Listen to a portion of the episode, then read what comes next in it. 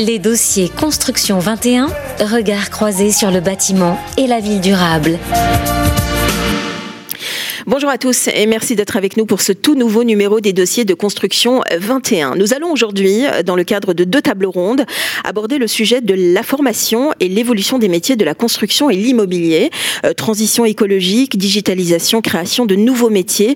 Les secteurs de la construction neuve et de la rénovation sont en pleine transformation. À l'heure où nos jeunes, justement solidaires euh, des nouveaux enjeux sociétaux, ont besoin de repères solides et de donner du sens à leur parcours, la formation est plus que jamais un sujet de premier plan. Euh, quelles sont donc aujourd'hui les propositions des acteurs euh, de la formation pour répondre aux besoins des métiers de demain et comment se préfigure l'univers de la formation? Nous allons euh, donc au travers de deux tables rondes et deux thématiques démontrer le potentiel de la formation pour répondre aux enjeux de demain grâce à la participation et au retour d'expérience de nos invités. Et pour commencer cette présentation générale, nous allons accueillir tout de suite Régis Lecor. Bonjour Régis. Bonjour à vous, bonjour à tous. Et nous allons également accueillir Franck Lenouellec. Bonjour Franck. Bonjour à vous, bonjour à tout le monde. Régis Lecor, vous êtes directeur des relations extérieures et du développement durable, groupe ESPI et rédacteur en chef de ce dossier, justement. Euh, Franck Lenouellec, vous êtes directeur marketing, développement et innovation stratégique au CCCA BTP et rédacteur en chef et parrain euh, de ce dossier, justement. Alors Régis, on va commencer avec vous. Pourquoi avoir euh, eu envie de développer ce dossier qui semble en tout cas important pour aujourd'hui et pour l'avenir? Oh bah écoutez, je pense que tout simplement, on a répondu à quelque chose qui est aujourd'hui une évidence euh, du point de vue des métiers et euh, de l'ensemble des euh, professionnels de la formation, que l'on soit en formation continue, en formation initiale, académique ou consulaire ou bien d'autres encore. C'est une réalité aujourd'hui que tout ce que nous connaissons en termes d'enjeux environnementaux, en termes de performance environnementale prescrit mmh. au bâtiment et à l'immobilier est une réalité dont on ne peut pas se détourner et les acteurs de la formation ont un rôle prépondérant à jouer à ce niveau. Quelles sont les, grandes thématiques euh, abordées euh, dans le cadre de ce dossier ou les grandes orientations? Alors nous avons choisi évidemment de rappeler d'abord les éléments de contexte. Il faut partir évidemment du bilan, de la réalité euh, aujourd'hui pratiquée par l'ensemble des acteurs, que ce soit dans le bâtiment ou dans l'immobilier, que ce soit dans la formation initiale ou la formation professionnelle continue. On sait qu'à partir du moment où on aura cet état des lieux réalisé, on connaîtra finalement les pratiques et puis surtout ceux qui ont déjà un coup d'avance et qui sont en train de jouer, je dirais, la carte de la lutte contre l'obsolescence qui pourrait nous frapper dans nos domaines. Et on sait à quel point c'est important de se mettre à l'abri. La mmh. transition écologique est un des premiers points qui va être abordé de manière euh, très spécifique pour voir toutes les déclinaisons qu'on va trouver dans le secteur du bâtiment et de l'immobilier.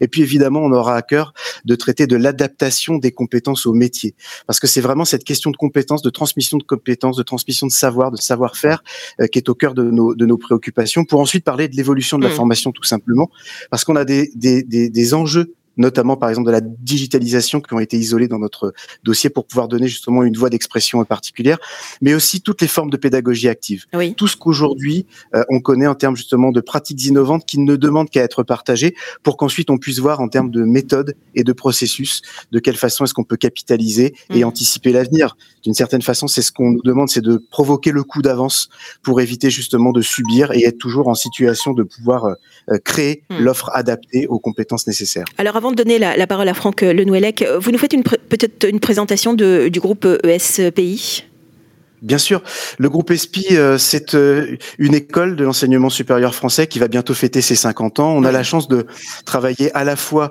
euh, à la formation de tous les métiers de l'immobilier en formation initiale et continue. c'est à peu près 3200 apprenants, hein, pour être très clair. On a 2200 et quelques étudiants aujourd'hui inscrits. On a la chance d'avoir une dynamique aussi en termes de recherche, puisqu'on a un laboratoire et des enseignants-chercheurs, puis on se développe beaucoup aussi à l'international. Cinq campus, et puis un, un, dernier né, un master qui, qui complète nos quatre masters originelle, mm. justement sur l'immobilier durable et innovant.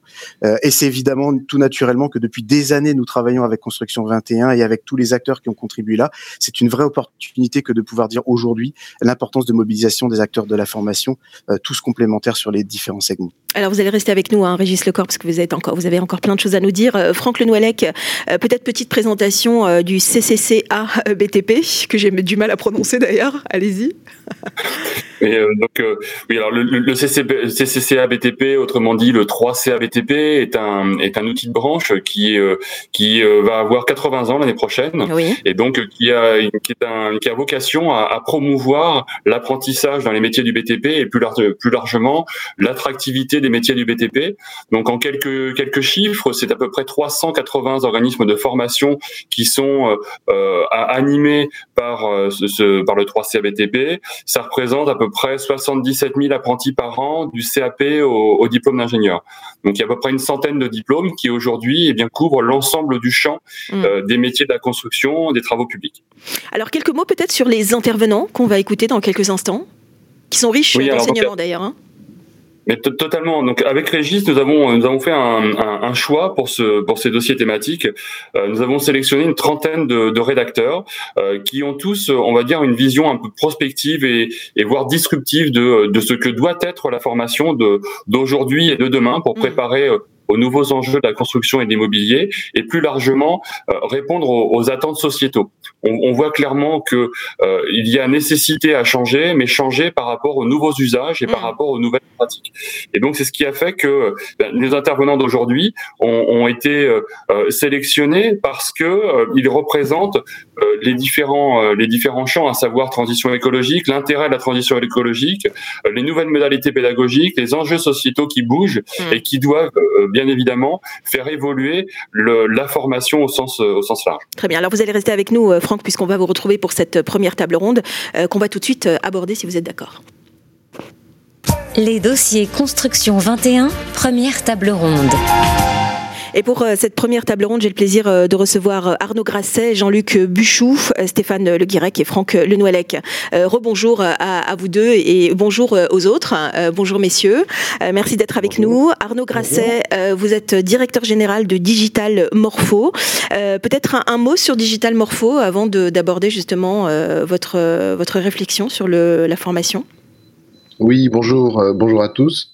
Euh, donc Digital Morpho, en fait, c'est un acteur qui s'inscrit dans la transformation digitale et qui a vocation à, à décrypter les signaux faibles, euh, avoir ce regard prospectif dont parlait à l'instant euh, Franck, et pour euh, éclairer les acteurs du secteur, euh, notamment du, du, logement et de l'immobilier au sens large, ah pour qu'ils puissent anticiper et intégrer rapidement les, les innovations. Donc, c'est à la fois leur proposer euh, des, un éclairage sur l'avenir et puis également une façon rapide d'intégrer ces, ces, nouvelles pratiques ou ces nouveaux outils. Hum, alors en tant que rédacteur, vous vous êtes surtout euh, euh, concentré sur les conséquences hein, de la crise actuelle au regard du secteur et de son impact.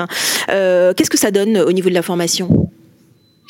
Alors en fait, il y a un premier point, c'est que d'abord la, la, crise actuelle va sans doute accélérer les transformations, euh, mais avec plusieurs plusieurs niveaux. Euh, en réalité, il y a l'angle économique, mmh. euh, fatalement, qui va neutraliser certains acteurs, qui va peut-être euh, favoriser l'essor d'autres acteurs, sachant que certains euh, à l'étranger se sont d'ores et déjà euh, organisés et finalement la situation actuelle va leur euh, créer des situations favorables.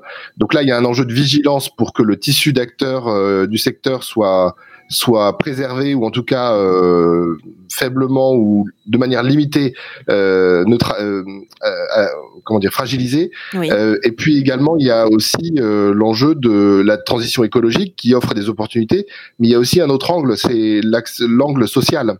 Euh, c'est-à-dire qu'aujourd'hui, euh, la crise sociale euh, fragilise encore pas trop la population française, même si on a quand même un million de pauvres en plus depuis un an, mais ça va s'accélérer. Et donc la question de l'immobilier, qui était déjà une question très forte avant la crise, mm. va devenir de plus en plus forte, ce qui fait que la tension sur l'acceptabilité des prix de l'immobilier va devenir de plus en plus forte.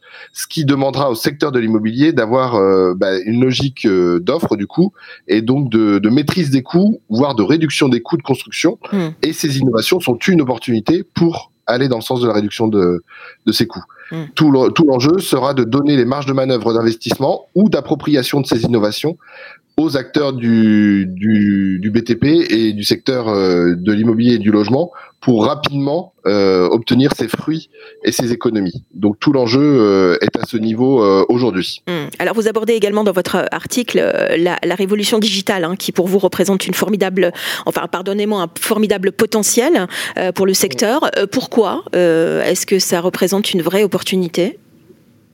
Euh, bah, parce que en fait, euh, on peut, nous, on a, dans nos travaux, on a mis en exergue neuf dimensions de la transformation digitale, euh, qui se caractérisent notamment par euh, tout ce qui est data management, qui permet par l'exploitation des données, l'optimisation, soit de la conception, soit de l'exploitation du patrimoine et de son occupation. vous avez tout ce qui est autour de l'internet des objets, qui d'ailleurs se rejoint avec le data management. Vous avez tout ce qui est l'automatisation et la robotisation voire le recours au drone.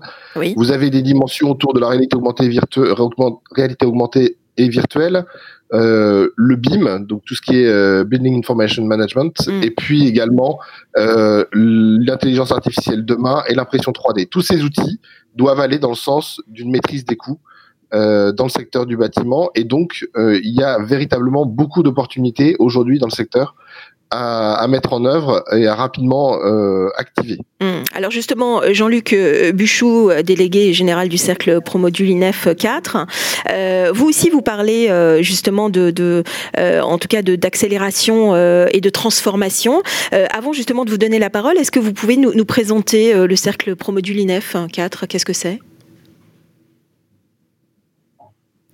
On vous entend, on vous entend pas, Jean-Luc. Oui, excusez-moi. Euh, le cercle Promodule INEF 4, voilà, le cercle Promodule INEF 4, où on, retient sous son nom Promodule très souvent, oui. à 25 ans d'existence. C'est un, fonds de dotation aujourd'hui rattaché à l'Institut de transition énergétique INEF 4, associé avec donc Nobatec INEF 4. Notre objectif majeur, pour être assez simple, c'est d'aider à la réussite des transitions euh, énergétiques, environnementales et numériques du monde du bâtiment. Alors justement, pardonnez-moi.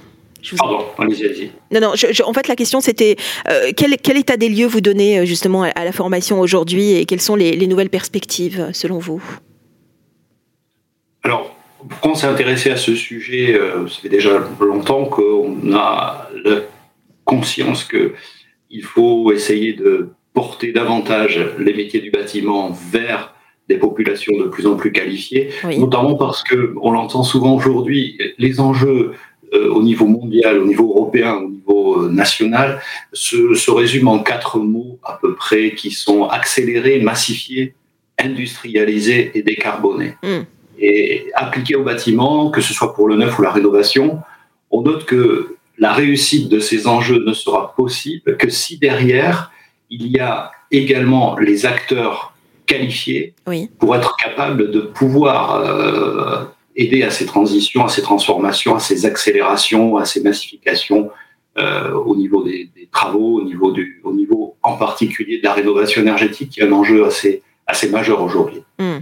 Donc, euh, pour répondre à ces nouveaux enjeux, il faut être formé euh, et que les, les, les, personnes concernées, en tout cas les individus concernés, doivent être formés pour mettre en place ces nouveaux enjeux. C'est ce que vous essayez de dire?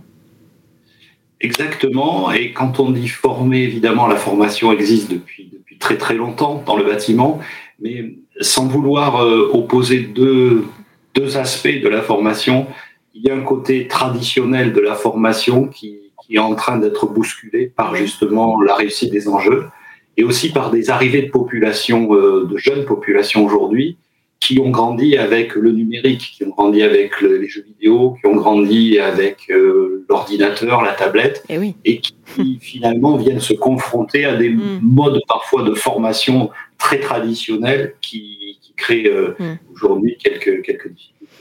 Alors, vous avez mené euh, au sein du cercle Promodule INEF 4 euh, deux enquêtes euh, qui avaient pour objectif d'identifier les, méthodes pédagogiques et outils numériques de demain par rapport aux usages d'aujourd'hui. Quelles ont été les grandes surprises hein, de ces deux enquêtes? Alors effectivement, ces deux enquêtes avaient pour objectif de voir d'un côté quel était le point de vue des formateurs sur l'utilisation des outils numériques et de l'autre côté quel était le point de vue des apprenants avec ce qui se faisait aujourd'hui et ce qui était attendu pour demain. Euh, les, surprises euh, sont que aujourd'hui, effectivement, beaucoup dans le côté formateur euh, disent utiliser des outils numériques, mais qui sont en fait des outils relativement répandus, mm. c'est-à-dire peu d'innovation. On parle de MOOC, on parle de tutos vidéo, par exemple, donc qui sont fortement plébiscités. on voit moins d'appétit pour des outils très innovants. Tout à l'heure, on parlait de de réalité augmentée, on parlait de réalité virtuelle. On sent qu'il y, y, a effectivement ici un, un gap à, à, franchir au niveau des formateurs.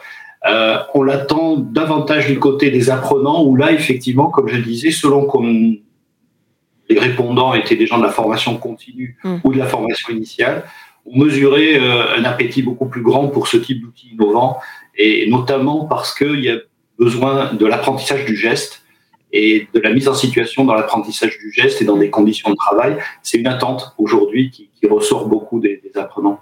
Très bien. Euh, je vais donner maintenant la parole à Stéphane Le Guirec, directeur général de Agir. Euh, c'est Agir, hein, c'est comme ça qu'on prononce, hein, Stéphane, hein, on est d'accord?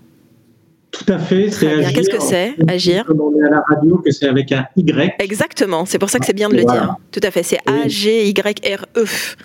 Très bien. Qu'est-ce que c'est Agir? Vous nous le présentez, s'il vous plaît? Oui, en deux mots, donc Agir est euh, le hub d'accélération de l'économie circulaire dans la construction. Aujourd'hui, on est également référent national économie circulaire au sein du comité stratégique de filière industrie pour la construction. Et on se positionne essentiellement, c'est notre ambition, comme un do tank, un petit peu par analogie au sim tank. Et on comprend bien, euh, évidemment, le lien avec le nom de, de l'entreprise, Agir, la volonté, c'est de déployer sur le terrain l'économie circulaire. Alors justement, euh, parlons de cette économie circulaire qui, pour vous, euh, euh, va entraîner en tout cas une profonde mutation hein, dans de nombreux métiers. de quelle façon est-ce qu'elle va transformer justement le milieu de la formation, plus particulièrement? Stéphane? Alors aujourd'hui, on est... Franck a parlé de, de disruptif. Oui. Et effectivement, dans disruptif, on retrouve le terme de rupture, on est aujourd'hui sur un mouvement de rupture. L'économie circulaire, on le voit bien, est en train de se déployer fortement. Il y a des contributeurs comme Agir hmm. qui visent à l'accélération de ce développement. Et bien évidemment, tout cela est au service de l'environnement et de l'humain. Toutes ces populations, en fait, sont directement impliquées. À l'instant, j'entendais également que les acteurs doivent être mobilisés, ils le sont, ils sont concernés. Tous les publics en fait que nous devons accompagner sur le terrain de la formation sont impliqués également dans leur dimension que je qualifierais de société civile. Mhm. C'est un sujet qui concerne tout le monde. Donc, nous, notre responsabilité aujourd'hui de tous les acteurs de la formation, c'est de faire en sorte que tous les publics soient prêts dès aujourd'hui pour rentrer, en fait, je dirais, sur le monde du travail pour les nouveaux entrants, oui. que les publics qui sont en place actuellement dans le monde du travail évoluent également dans leurs compétences avec ces, je dirais, ces, ces nouveaux besoins en matière d'économie circulaire, et les besoins sont très nombreux. Souvent, en fait, ils sont appréhendés aujourd'hui sous l'angle du recyclage, du réemploi, de la durée de vie, mais l'économie circulaire va bien au-delà. L'économie circulaire touche des thématiques comme l'approvisionnement durable, l'éco-conception, l'écologie industrielle et territoriale, la consommation responsable, l'allongement de la durée d'usage. Donc, énormément de thématiques qui renvoient à autant de nouveaux métiers. Hmm. Ces métiers, à un moment donné, oui. il faut préparer l'ensemble des populations à les mettre en œuvre le plus efficacement possible et surtout le plus vite possible. Il y a une certaine urgence à agir, si je puis dire. Et, surtout accompagner les acteurs euh, pour mener à bien cette transformation. On est bien d'accord au travers de formation également. Voilà, tout à fait. Et c'est pour ça que euh, on a la chance, si je puis dire, d'avoir des organismes comme le 3CABTP qui se mobilisent, qui mobilisent l'ensemble de leur réseau pour embarquer le maximum de monde dans ce mouvement qui doit le plus vite possible corriger un certain nombre de situations que l'on constate et répondre à mm. de nombreux besoins. On en a évoqué certains. Le monde de la construction évolue, les besoins évoluent. Ils évoluent à la fois sur le terrain du neuf, ils évoluent bien évidemment aussi et de manière très importante sur le terrain de la rénovation et de la réhabilitation. On l'a bien vu dans les axes gouvernementaux mm. à travers le plan de relance il y a énormément de moyens qui sont mobilisés pour que les choses aillent plus vite, mm. plus loin. Et bien évidemment, ça ne peut passer que par la formation. Hum. Alors au-delà de la formation, évidemment, il y a aussi euh, ces jeunes apprentis hein, qu'on doit euh, former. On va en parler euh, tout de suite et on va finir cette table ronde avec vous, Franck Lenouellec. je rappelle que vous êtes directeur marketing, développement, innovation stratégique pour le CCCA BTP. Alors justement, les jeunes apprentis, c'est tout un programme. Il faut non seulement les accompagner, mais c'est surtout un, vrai vecteur de, de transition dans le BTP. Hein. on est bien d'accord? Oui, tout à fait. Alors, je, vais faire écho euh, à, ce qu'a dit Jean-Luc euh, précédemment. C'est euh, par rapport à cette à cette enquête. il y a un élément clé, c'est que il y a effectivement les entreprises qui doivent porter cette transition, cette transition écologique, cette transition numérique dans, dans la construction et dans l'immobilier. mais il y a aussi ces jeunes, et donc ça doit venir de ça doit venir de ces jeunes. Et donc, pour compléter l'étude qui a été faite par le cercle pour module INF4, 6 jeunes sur 10 sont aujourd'hui euh, convaincus que c'est à leur génération de porter cette transition, de porter la transition dans la construction. Et aujourd'hui, les entreprises formatrices, plus que les autres, eh bien, euh, souhaitent repositionner ces jeunes dans leur process de transformation digitale. Donc, on voit bien que euh, les, euh, les, jeunes doivent porter, euh, d'une part, une, une nouvelle quête de sens. C'est vraiment ce qui, ce qui ressort aujourd'hui, c'est qu'au-delà du métier, il y a une quête de sens parce que la construction euh, euh, contribuera à bâtir le monde d'après. Euh, et donc, il y a un enjeu sociétal fort. Ces nouvelles générations sont plus enclins à fonctionner en mode projet, mhm. en mode transversal, on voit bien qu'aujourd'hui, on ne peut plus fonctionner en, en, silo, on ne peut plus fonctionner en cloisonnement. Donc, euh, il faut décloisonner. Et pour ça, il y a des outils, donc des outils comme le BIM notamment, mais pas que. Et donc, le BIM doit être une technologie et, surtout une, une nouvelle approche, une approche euh, collaborative de la construction et ne doit plus être un, mmh. un outil pour l'outil, ne doit plus être la technologie pour la technologie. Et ces jeunes ont bien compris. On voit bien aujourd'hui par l'explosion de ces réseaux sociaux que ces jeunes favorisent l'apprentissage collaboratif euh, favorise l'apprentissage euh, via les nouvelles technologies qui doivent servir les usages. Mm. Donc bien évidemment, voilà, les apprenants au sens large euh, et, et a fortiori les apprentis sont au cœur de la démarche et au cœur de la transformation des usages. Très bien, les choses sont très claires. avant de conclure cette première table ronde, est-ce que l'un d'entre vous voudrait rajouter quelque chose? Ou vous avez tout dit, messieurs? Peut-être il me paraît important. Ah, excusez-moi, Jean-Luc. Euh, bah, Allez-y. Euh, juste euh, intervenir sur la notion d'urgence qui a été évoquée par, par nous trois hein, et, aussi par Franck. Je pense que hum, ça va dans le sens d'une pédagogie qui doit justement être beaucoup plus efficace, plus mm. performante et plus adaptée. On sait aujourd'hui par les neurosciences que la pédagogie doit se faire en mode actif, inversé, et l'apprentissage par les pairs.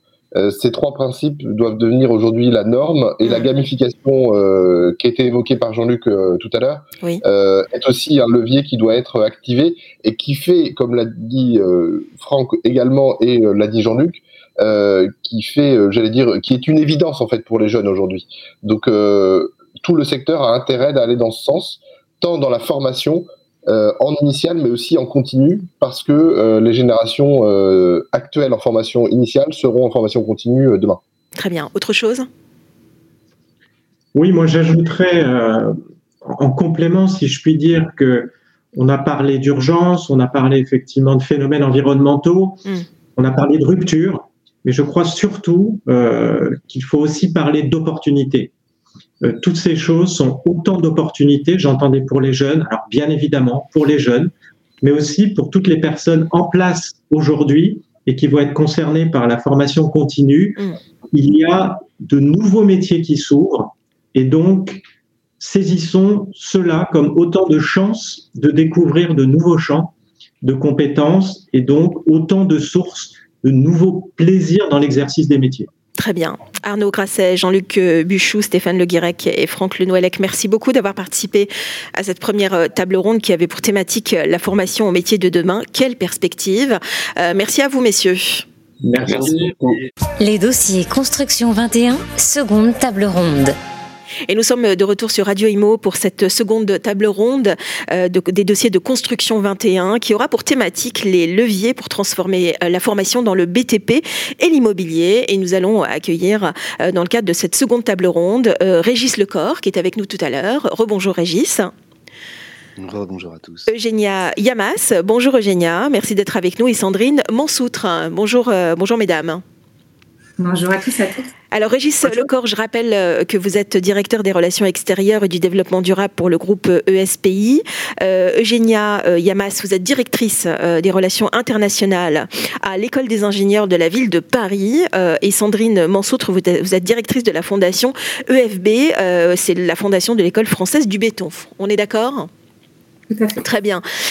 petit rappel, Régis, sur le groupe SPI, ESPI, s'il vous plaît. Oui, le groupe ESPI euh, est une école qui forme à, tous les métiers de, l'immobilier depuis bientôt euh, maintenant 50 euh, ans. on a la chance d'intervenir aussi bien en formation initiale sur cycle bachelor et cycle master. On a cinq spécialités, j'y reviendrai sans doute tout à l'heure. Oui, bien sûr. Et puis aussi en formation professionnelle continue. Bon, au bas mot, on a un peu plus de, 2200 étudiants et, si on compte la totalité des apprenants, on est à, à 3200, 3200 mm. apprenants sur cinq campus au niveau, au niveau français et un laboratoire de recherche constitué d'une vingtaine d'enseignants-chercheurs. Hum. Alors, mesdames, si vous êtes d'accord, on va commencer avec Régis. Hein. on va être un peu gentleman. Ça va être bien. Alors, Régis Le Corps, euh, dites-nous ce que, comment évoluent euh, justement les, métiers euh, et les besoins en compétences et, les formations dans le domaine de l'immobilier pour qu'on puisse se faire une petite idée globale. Bon, moi, j'ignore pas que j'ai quand même une chance hein, de pouvoir m'exprimer là par rapport à un sujet sur lequel je vais pas être objectif puisque je suis passionné. ça fait plus d'une vingtaine d'années que, que je peux intervenir en tant que, que, formateur, que ce soit en formation initiale ou formation continue. Et euh, entre guillemets, du haut de, des formations de, du groupe ESPI, la chance que l'on a, c'est de pouvoir faire un certain nombre de constats actifs. Alors pourquoi je dis ça?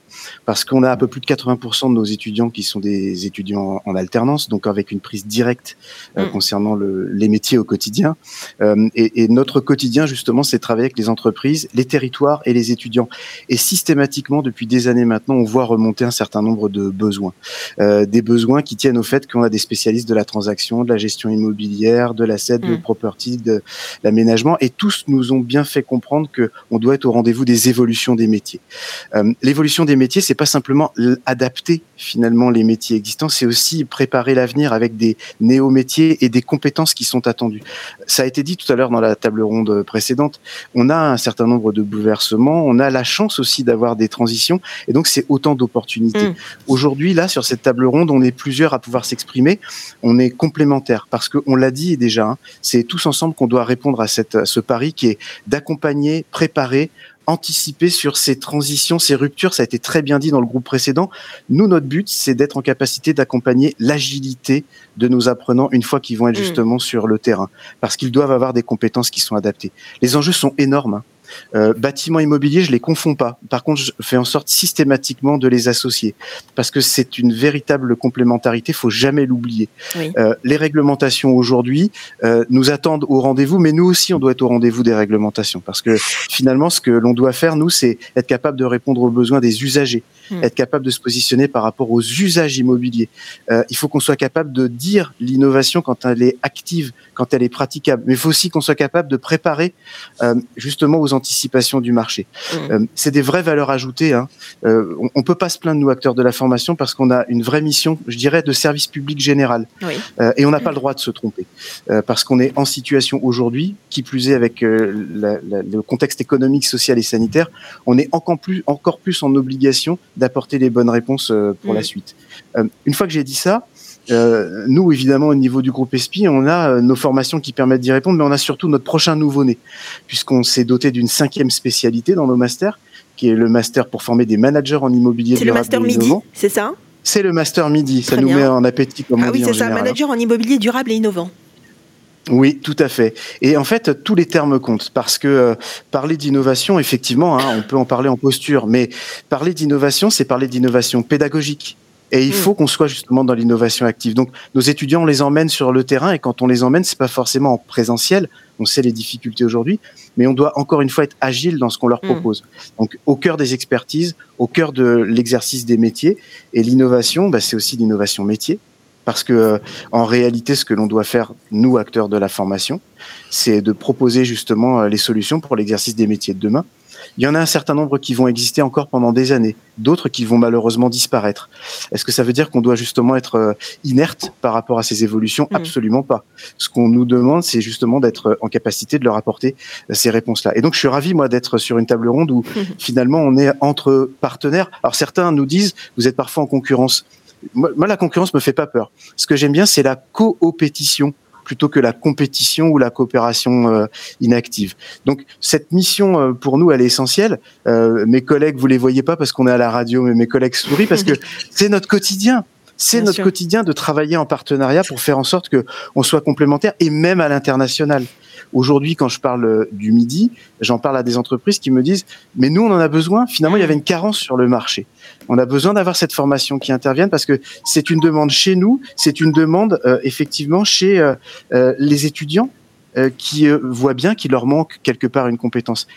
Est-ce qu'on trouve tous les jours au coin de la rue quelqu'un qui soit capable en interface de nous parler presque dans le même langage qu'un mmh. architecte, qu'un économiste de la construction, qu'un énergéticien? Non? Sans doute pas. Et c'est pourtant de cela dont on a besoin, et on a besoin de le faire tous ensemble. Bon, en tout cas, on a bien fait de vous choisir euh, dans l'équipe euh, Régis. Vous êtes le porte-parole euh, dynamique et vivace, c'est ça, de l'équipe? Oui, on va dire ça, mais on va dire que finalement, je, ne suis pas un exemplaire unique. Et je pense que mes, mes, collègues et amis sont exactement du même bois. Bon, est-ce que vous êtes d'accord qu'on donne la parole à Eugénia maintenant? Plus, que jamais, Eugénia Yamas, directrice des relations internationales à l'école des ingénieurs de la ville de Paris. Euh, avant de, de parler avec vous de l'évolution du métier, vous pouvez nous présenter cette école, s'il vous plaît, Eugénia? Absolument, avec un grand plaisir. Bonjour. Euh, ben, écoutez, l'IVP, c'est, une école effectivement qui forme les, professionnels de la ville durable intelligente. On est là depuis euh, déjà 60 ans, euh, créé par la, par la ville de Paris. Euh, à l'époque, pour euh, former les, fonctionnaires, les, les, ingénieurs municipaux, mais depuis les années 80, on, on forme euh, tous les publics. Euh, et depuis le 1er janvier 2020, on est membre fondateur aussi de l'université Gustave Eiffel, oui. une nouvelle université à l'Esparitien, qui est justement axé sur les métiers euh, en lien de la ville durable. Mmh. Alors vous dites euh, surtout que euh, les profils, en tout cas euh, demandés, sont de plus en plus internationalisés. Alors justement, comment est-ce que on forme les diplômés pour qu'ils puissent faire face justement à ces demandes constantes? Oui, effectivement, les écoles d'ingénieurs, euh, nous avons déjà une longue tradition de, suivi euh, de, de, besoins des marchés, des professionnels, des entreprises euh, partenaires. Euh, je rappelle que, pour les écoles d'ingénieurs concrètement, euh, c'est la commission des titres d'ingénieurs, c'est la CTI qui nous donne des recommandations, des orientations euh, pour veiller à la qualité de nos diplômes, de, la, de, de formation qu'on propose à, nos diplômés dans, dans, dans, le cadre de ces recommandations, euh, il y a toujours euh, la, la, la, mission d'être en face avec, euh, avec les besoins justement de, de marché. Donc, euh, il ne faut pas oublier que, que les grands groupes euh, du BTP et de l'immobilier euh, exportent oui. à l'international.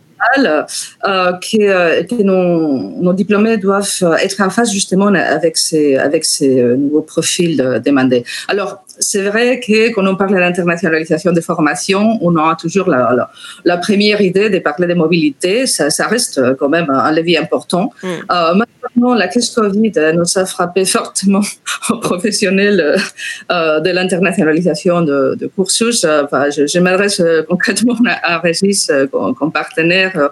Nous avons beaucoup parlé de, de, de ces problématiques. Oui. Euh, cette année. Euh, mais en revanche, euh, il y a aussi d'autres possibilités d'internationaliser les cursus, euh, que ça passe par l'internationalisation à domicile. Donc, euh, tout ce qui touche justement à de nouvelles propositions en matière de, de, de programmes de formation, avec toujours la vue sur, sur ce qui se passe à l'international. Je parle par exemple de tout ce qui est travaux pratiques, travaux dirigés. Et, et puis, il y a aussi la formation linguistique euh, qui est très important. Donc, il ne faut pas oublier que euh, nos diplômés sont la plupart maintenant déjà bilingues mm. par défaut. Avant, quand j'étais jeune, on me disait, enfin, il faut maîtriser l'anglais, c'est toujours un plus. Maintenant, c'est plus un plus. C'est un ah requis. Oui Absolument, absolument. L'anglais, c'est quelque chose que, qui est déjà par défaut euh, obligé pour l'obtention d'un diplôme. C'est vrai. Et, et puis, effectivement, euh, il y a toujours la, la possibilité de, de maîtriser euh, un troisième langue. Voilà. Euh, je rappelle en tout cas qu'on peut découvrir hein, votre article dans son ensemble euh, sur le site euh, justement de Construction 21. Je rappelle qu'il a été coécrit hein, avec Amélie Ben-Simon, euh, qui est chargée de projets pédagogiques internationaux avec vous hein, au sein de, de, cette école justement des, des, ingénieurs de la ville de Paris. on va tout de suite Oui, on va donner la parole à Sandrine Mansoutre. Euh, Sandrine, directrice de la fondation EFB, donc Fondation de l'École française du béton. Euh, petite présentation peut-être de cette fondation avant de vous donner la parole sur la formation et les perspectives. Euh, oui, merci beaucoup. Euh, donc encore bonjour. La Fondation École française du béton, c'est un dispositif un petit peu particulier parce qu'on ne fait pas de formation à, proprement dit, mais c'est un organisme qui est financé par des fonds de l'industrie cimentière avec une gouvernance bien plus générale des acteurs de la construction, entreprises et, euh, et, euh, et, également des représentants de, académiques de l'éducation nationale et de mmh. l'enseignement supérieur. L'idée, c'est de catalyser des transformations de formation, donc d'être au plus près euh, du marché, de l'emploi, des entreprises pour connaître vraiment les besoins et également les évolutions de la réglementation qui vont très très vite. Hein. Donc on a aussi des dispositifs experts conseils scientifiques. Une chaire euh, ingénierie des bétons à l'USTP Paris qui nous permet également d'être au cœur de l'innovation, également d'être acteur dans ces euh, démarches-là et de transformer en ressources pédagogiques innovantes que l'on met à disposition gratuitement euh, sur notre plateforme esbéton.com. Mmh. Et donc l'idée, c'est vraiment d'être efficace et rapide sur toutes ces transformations et, et de les accompagner également avec des financements pour catalyser encore une fois et ensuite transférer que ça se développe plus généralement. Hmm. Parlez-nous de l'opération Orchestra. Oui, alors le, dispositif Orchestra, c'est un dispositif que la Fondation a mis en place en 2017. Euh, on parle effectivement des évolutions des compétences, des connaissances, de tous ces besoins-là, et là, je reviendrai pas tout de suite euh, là-dessus. Mais il y a une chose qui est importante, c'est la passion. Hein, on voit que toutes les personnes qui travaillent dans le monde de la construction sont des gens passionnés. Et pour pouvoir attirer des jeunes, puisqu'on a aussi besoin hein, aujourd'hui de, faire venir des jeunes dans notre monde de la construction, des jeunes motivés, des jeunes passionnés, il faut des gens pour aussi leur transmettre cette passion.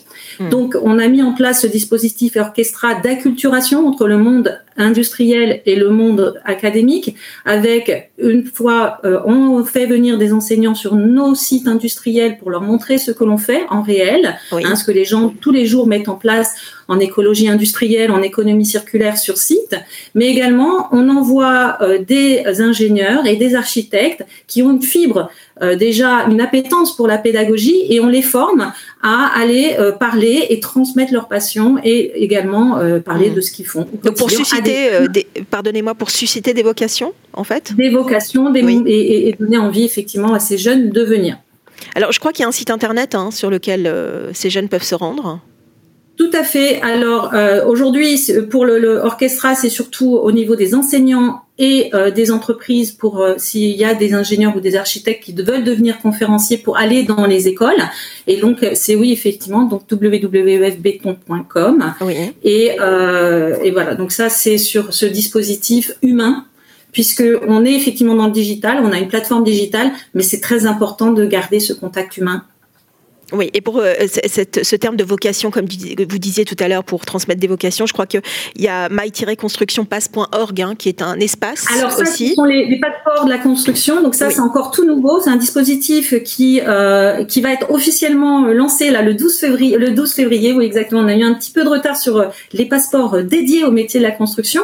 Donc là, ce sont euh, c'est un dispositif d'open badge. Hein. Des open mm. badges, ce sont des images numériques qui permettent de valoriser. On parlait tout à l'heure des compétences qui sont des formations qui sont données par les pairs. On peut aussi faire de la reconnaissance par les pairs. Il y a des nouvelles compétences, que ça soit en transition écologique, que, que ça soit euh, en, transition digitale, par exemple l'impression 3D où mm. on, parlait du BIM.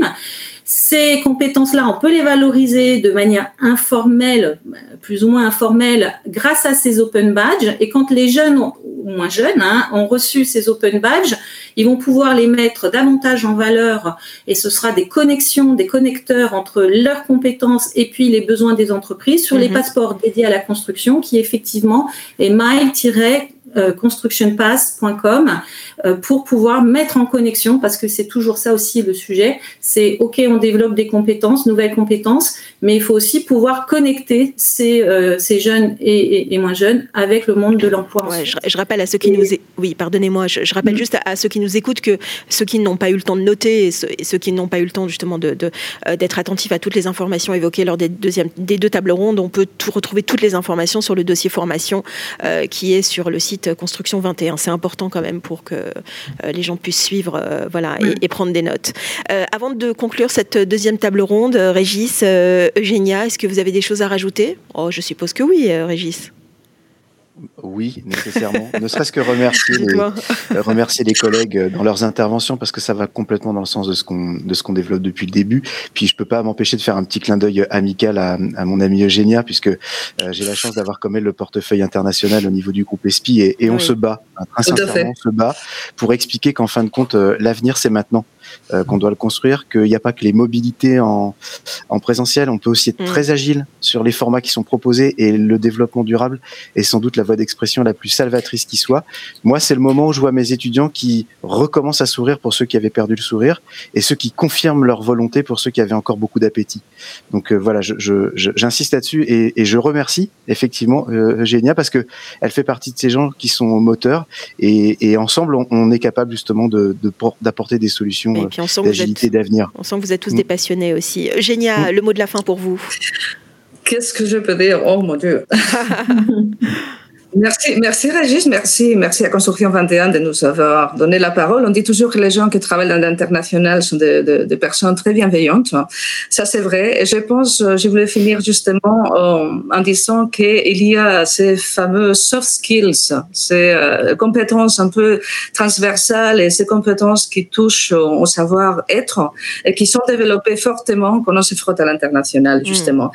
Je, voulais finir sur euh, des mots comme la tolérance, la curiosité, la confiance, la détermination, le dynamisme qu'il faut apprendre à, nos diplômés, à nos jeunes diplômés, et pour lesquels euh, l'expérience internationale, que ce soit à distance, en présentiel, peu importe, est très très importante. Bon, bien le message est passé. Régis Lecor, Eugénia Yamas et Sandrine Monsoutre, merci d'avoir été avec nous pour cette seconde table ronde. Et je vous dis peut-être euh, à plus tard ou dans un autre numéro de Construction 21. On aura certainement le, le plaisir de vous avoir une seconde fois pour parler encore de la formation. Merci beaucoup en tout cas. Merci. Merci. Merci. à nos auditeurs euh, de nous avoir suivis pour ce euh, nouveau numéro de Construction 21. Euh, Je vous dis à très vite. Prenez soin de vous et vous êtes évidemment les bienvenus sur Radio, Radio Imo. Merci à vous. Les dossiers Construction 21, une émission à réécouter et télécharger sur le site et l'appli radio.imo et sur toutes les plateformes de streaming.